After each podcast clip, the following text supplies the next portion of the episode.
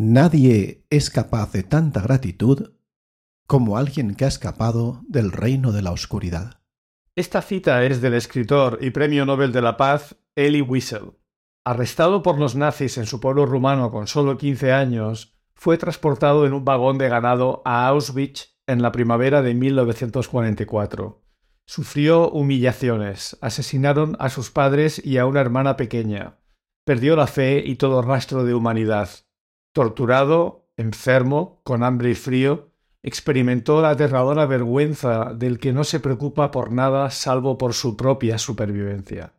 Sobrevivió y fue liberado en abril de 1945. En el año 2000, a sus 72 años, le preguntaron si tras haber pasado por aquello, todavía dentro de él tenía espacio para el agradecimiento. Y dijo Absolutamente. Al acabar la guerra, iba diciendo la gente Gracias por estar vivo, gracias por su humanidad. Y hasta hoy, la palabra que me viene más a menudo a los labios es gracias. A la persona que no siente gratitud le falta algo de humanidad. Casi se puede definir a alguien por su disposición hacia la gratitud. Para mí, cada hora de mi vida es una bendición y mi corazón se llena de gratitud cada vez que conozco a alguien y veo que sonríe. Cuando pienso en la vida y obra de Wiesel, me impresiona su metáfora del reino de la oscuridad. Por suerte, es poco probable que tú que me escuchas hayas experimentado o llegues a hacerlo alguna vez algo tan horrible como el holocausto. Sin embargo, casi todo el mundo tiene que hacer frente en su vida al sufrimiento, a la adversidad, a su propio reino de la oscuridad. Para una persona puede ser una adicción o una durísima pérdida de alguien cercano. Para otra, una relación con malos tratos o pasar por apuros económicos. Y para otra, un trabajo horrible y alienante o una depresión. Whistle dice que, aunque los demás no lo puedan ver, todos nos podemos sentir atrapados en esa prisión que es nuestro reino de la oscuridad. Nuestra mente construye las paredes de la prisión, los pensamientos la rodean con una alambrada. Los juicios internos se convierten en los guardias que la patrullan. Escapar requiere cavar un túnel o escalar los obstáculos y pasar por delante de los guardias. ¿Cómo escapa uno? Para Whistle, la llave que abre la puerta de la prisión es el agradecimiento. Buscar y estar agradecido por lo que hay de positivo en cada situación de la vida, por dura que sea, es lo que cava el túnel y acaba con la amargura y el resentimiento. Y continúa diciendo que nuestras identidades están fuertemente ligadas a recuerdos significativos de la vida. Incluso se podría decir que somos aquello que recordamos. La gratitud es como recuerda el corazón, cómo recuerda las atenciones que recibimos, los momentos más significativos de interacción con nuestros seres queridos, los actos compasivos de los extraños, los regalos sorpresa y las cosas buenas de cada día. Al recordar, honramos y reconocemos las muchas maneras en que quien somos y lo que somos ha sido moldeado por otros, otros que pueden seguir vivos o que ya han muerto. Arranca eudemonía.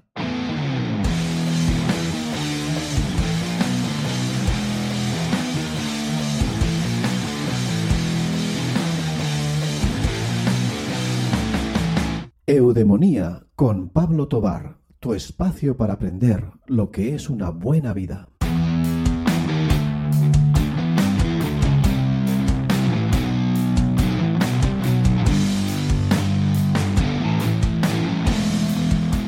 Te decía en el episodio 9 que desarrollar la cualidad de ver la vida con más gratitud es una elección que cualquiera puede hacer pero que la gratitud sea una decisión consciente no implica que sea una decisión fácil.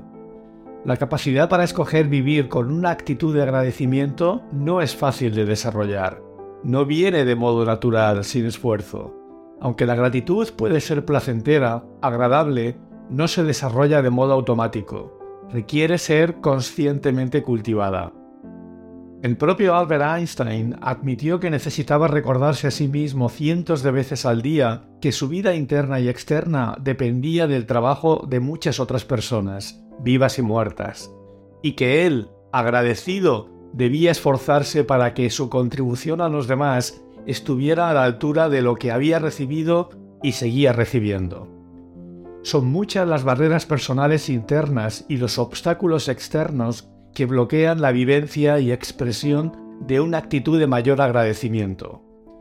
Para poder desarrollar una actitud vital de más gratitud, debes conocer cuáles son esos obstáculos para poder evitarlos o minimizarlos. El primer obstáculo es el olvido. El ser humano olvida las cosas con facilidad. Olvidamos a quienes nos han ayudado y lo que han hecho por nosotros. Olvidamos dedicar tiempo a ver las cosas buenas que tenemos y que nos ocurren. Y olvidamos las muchas maneras en que nuestra vida ha sido y es facilitada por los esfuerzos de otras personas. El segundo es el no darte cuenta, el no ser consciente. Darse cuenta es una condición previa para la gratitud. No es posible sentir gratitud si no desarrollas la conciencia de que hay razones para sentir agradecimiento por montones de cosas que tienes en la vida y que los demás hacen por ti. El tercer obstáculo es haber desarrollado una identidad envuelta en la victimización y en la queja, que también te lleva a tener una perspectiva de escasez en la vida. Cuando ello es así, tu capacidad para experimentar felicidad y vivir una buena vida se hunde. La práctica de la gratitud te puede ayudar a desarrollar una identidad donde te hagas 100% responsable de toda tu vida, donde sientas que eres quien está al timón. La queja, el culpar y criticar son enemigos que impedirán que desarrolles la cualidad de la gratitud. El cuarto obstáculo para la gratitud es dar las cosas por sentado. Por ejemplo, dar por sentado tus relaciones, tu salud o tu trabajo es el mejor modo de no apreciar lo que tienes y de sentirte desdichado. Hay personas que incluso llegan a despreciar o aborrecer su trabajo, la empresa para la que trabajan, para luego realmente echarlo de menos cuando por el motivo que sea pierden su empleo. Esta actitud, a menudo inconsciente, solo conduce a la insatisfacción y a una vida miserable. Y lo que es peor, con frecuencia te llevará también a somatizar y a la enfermedad, incluyendo la depresión. El quinto obstáculo es sentirte con derecho a todo lo bueno. Está relacionado con el anterior. Desafortunadamente, parece que cada vez se extiende más en las sociedades modernas, sobre todo en las más desarrolladas, la idea de que todo lo bueno que se tiene es porque se merece, porque tenemos derecho a ello, y que cualquier carencia o adversidad es algo injusto que vivimos y que alguien, habitualmente políticos o el Estado, debe solucionarnos. Cuando te crees con derecho a que la gente te trate bien, con respeto, o a que te valoren, o cuando te crees con derecho a que las cosas te salgan bien porque te has esforzado mucho, puedes caer en la arrogancia y en la prepotencia, y también estás llamando al malestar y a la infelicidad. Nadie te debe nada. La vida no te debe nada.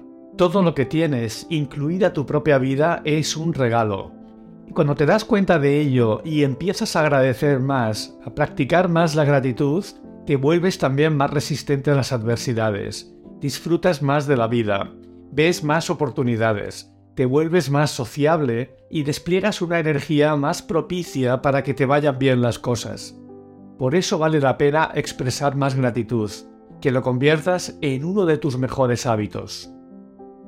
El sexto obstáculo para la gratitud es la soberbia, el yo, me, mi, conmigo. En las personas que caen excesivamente en el egocentrismo o en la soberbia, su espacio mental está permanentemente ocupado por ellas mismas, así que resulta muy difícil que puedan apreciar lo que los demás hacen en su beneficio. Incluso si llegan a detectarlo, no lo valoran suficientemente, puesto que los favores de los demás los pueden ver casi como obligaciones que tienen.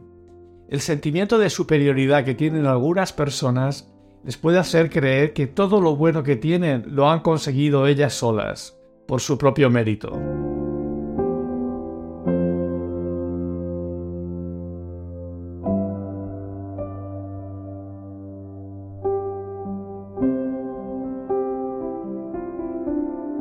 El séptimo obstáculo es la ilusión de autosuficiencia de no necesitar a nadie. Las personas afectadas por el obstáculo anterior, la soberbia o el egocentrismo, tienden también a vivir en la fantasía de que son autónomas. tienden a no reconocer cuánto necesitan a los demás, a no reconocer que necesitan su ayuda y contribución. Experimentar gratitud requiere admitir nuestra vulnerabilidad, nuestra insuficiencia y nuestra dependencia de otras personas. El obstáculo octavo es la ambición desmesurada, que te lleva a desear cada vez más y a no apreciar lo que ya tienes. Es un tipo de ambición disfuncional que en nuestra sociedad se suele traducir en el anhelo de tener éxito social, de tener más dinero, de consumir buscando la felicidad comprando más cosas o experiencias, tratando de anestesiar la insatisfacción permanente con un materialismo excesivo, que te impide apreciar y valorar lo mucho que ya tienes. Un tipo particular de ambición disfuncional que dificulta la gratitud se da en el caso en que te comparas demasiado con los demás, particularmente con aquellos que tienen o crees que tienen más que tú. Cuando te comparas con alguien que tiene mejor cuerpo, mejor coche, mejor trabajo, mejor casa o mejor lo que sea, estás llamando al resentimiento y a la envidia, ambos incompatibles con la gratitud. El obstáculo noveno es la dificultad para establecer relaciones de intimidad y expresar emociones. Está estrechamente relacionado con la incapacidad para admitir que no eres autosuficiente y que por tanto necesitas a los demás. Lo he visto con más frecuencia en hombres que suelen mostrar más resistencia a expresar emocionalidad en general, refiriéndome en este caso a expresar agradecimiento de modo honesto, abierto, que para algunas personas puede ser vivido como algo humillante. Es importante que aprendas a mostrar agradecimiento, sin que ello implique que estás en deuda con los demás. Compartir las emociones es uno de los mayores regalos que los seres humanos nos podemos dar unos a otros. No es lo mismo ser dependiente de los demás que darte cuenta de tu interdependencia como ser humano. El décimo obstáculo es tener una historia de intenso sufrimiento o adversidad. Hay personas que sin culpa alguna han sufrido atrocidades a manos de otros o padecido otros crueles giros del destino. Son víctimas reales. En estos casos, el trauma mata el agradecimiento y se vuelve difícil encontrar una razón para la gratitud. Es perfectamente comprensible y esas personas merecen toda nuestra empatía y compasión. No obstante, también sabemos que hay muchos ejemplos inspiradores de personas que han sido capaces de percibir cosas buenas en su terrible historia de sufrimiento personal. El hecho de que la mayoría de las personas se recuperen emocionalmente de acontecimientos catastróficos en periodos relativamente cortos de tiempo es un testimonio de la fortaleza y resistencia del ser humano. Lo podemos apreciar en testimonios como por ejemplo el de Ellie Wiesel, que he compartido al inicio de este episodio, o también en otros tantos casos conocidos. Ver cómo otras personas enfrentan el sufrimiento o la adversidad en su vida puede tener el efecto no buscado de aumentar la gratitud de un individuo hacia su propia vida. Y aquí es donde emerge una vez más mi perspectiva más estoica de la vida. Se trata de la estrecha relación entre gratitud y adversidad. Cuanto más analizo y reflexiono sobre la gratitud, más creo que un auténtico y profundo sentido de gratitud hacia la vida requiere haber pasado por algún tipo de adversidad o privación relevantes. Uno aprecia una cálida y esplendorosa primavera después de haber pasado un duro invierno. Y entiende esta frase, por favor, tanto en su sentido literal como en cualquier otro sentido figurado. Algunas de las cosas buenas que tenemos no se aprecian hasta que las perdemos. Perder un rol valioso o un objetivo vital puede hacer que una persona incremente el valor percibido en otros aspectos de su vida. Este es uno de los beneficios de los reveses y de las adversidades. ¿Quién no conoce el caso de alguien que vive entregado al trabajo y que tras un grave problema de salud se promete a sí mismo que pasará más tiempo con su familia? Mediante el proceso de apreciar realmente algo, de valorarlo como merece tras haberlo dado por descontado durante mucho tiempo, podemos acceder a una actitud de mayor agradecimiento y plenitud. No hay nada como la pérdida de algo, potencial o real, para que empecemos a valorarlo y apreciarlo más. El undécimo obstáculo es el modo inadecuado que tienen algunas personas de dar a los demás. En este caso el obstáculo no está en quien recibe, sino en quien da. La relación de intercambio de sabores está gobernada por la ley de la reciprocidad. Debe haber cierto equilibrio entre quien da y quien recibe. Recibir algo bueno constantemente de otra persona puede ser una carga inasumible y no deseada.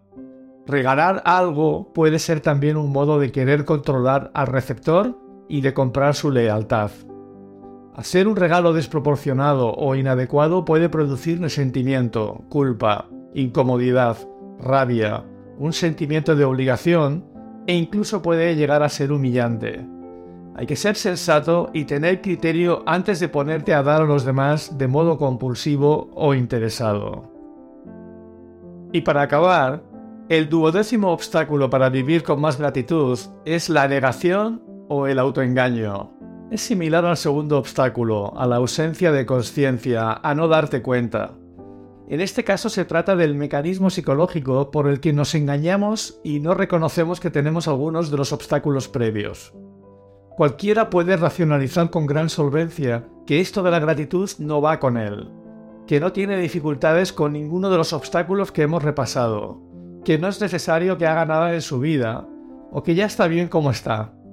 Y como acostumbro a decir a mis clientes, que suelen ser gente muy capaz, muy inteligente, cuanto más inteligente es uno, más refinado y sutil es su mecanismo para engañarse a sí mismo.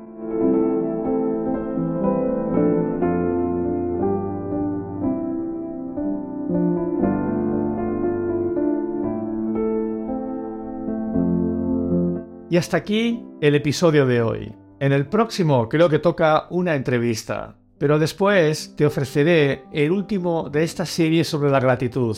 Compartiré entonces contigo las mejores prácticas para cultivar más gratitud y poder crear una mejor vida, para ti y para los que te rodean. Ya sabes que la app Medita patrocina Eudemonía, y en Medita puedes encontrar meditaciones guiadas que te ayudarán a combatir estos obstáculos que te impiden vivir con más gratitud. Medita es una aplicación totalmente eudemónica, ya que te acompaña para hacerte la vida más fácil. Tienes más de 30 packs diferentes, uno para vivir sin estrés, otro para dormir mejor, para reducir la ansiedad, uno de relajaciones, otro para niños, son más de 300 meditaciones y no paran de incluir más.